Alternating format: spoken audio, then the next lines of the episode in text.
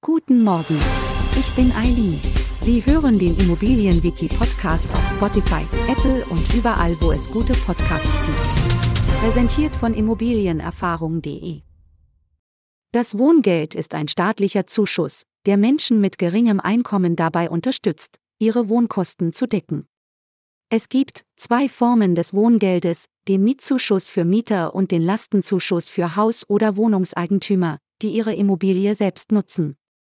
Grundsätzlich hat jeder Bürger laut Gesetz Anspruch auf Wohngeld.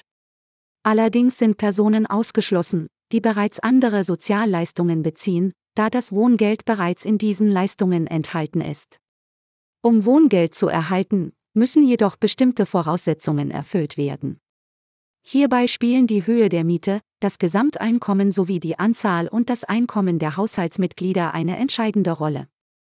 Alle Details und viele weitere Fachbegriffe können Sie online in unserem Wiki auf der Webseite von immobilienerfahrung.de nachlesen. Den Link finden Sie in der Beschreibung. Um keine Folge mehr zu verpassen, abonnieren Sie unseren Podcast. Bis zum nächsten Mal.